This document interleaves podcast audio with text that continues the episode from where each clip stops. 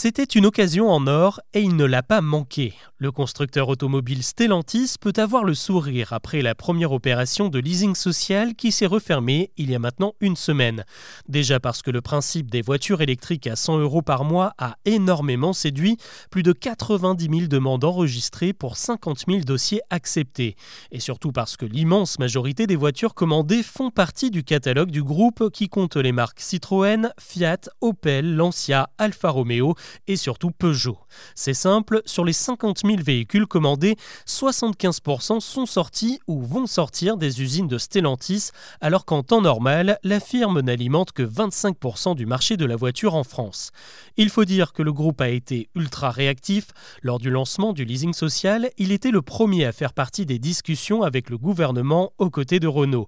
Au 1er janvier, Stellantis proposait 8 modèles différents au leasing social et en a même ajouté 4 dans les semaines qui ont suivi.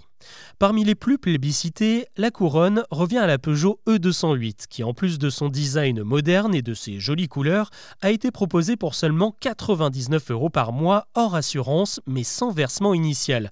Une véritable aubaine qui a séduit 12 500 bénéficiaires du dispositif, ça représente 60% des ventes de ce modèle en 2023 en seulement 6 semaines.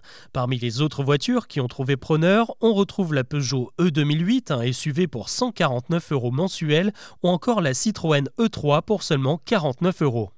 Avec cette opération, Peugeot et par extension Stellantis reprennent la main sur le marché de l'électrique qui a été chamboulé en 2023.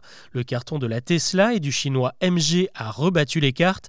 C'est donc logiquement que Stellantis attend de pied ferme la seconde vague de leasing social qui devrait arriver en 2025. Chez Peugeot, on compte bien surfer sur cette dynamique pour aller encore plus loin. Tous les modèles de la marque vont bientôt accueillir l'intelligence artificielle ChatGPT censée améliorer l'expérience de conduite et surtout séduire un public plus jeune et plus connecté. Les clients les plus aisés, eux, pourront lorgner sur le nouveau i3008 fabriqué à Sochaux avec de toutes nouvelles batteries qui proposent 700 km d'autonomie. Les commandes sont ouvertes et le modèle est déjà en lice pour le prix de la meilleure voiture de l'année 2024.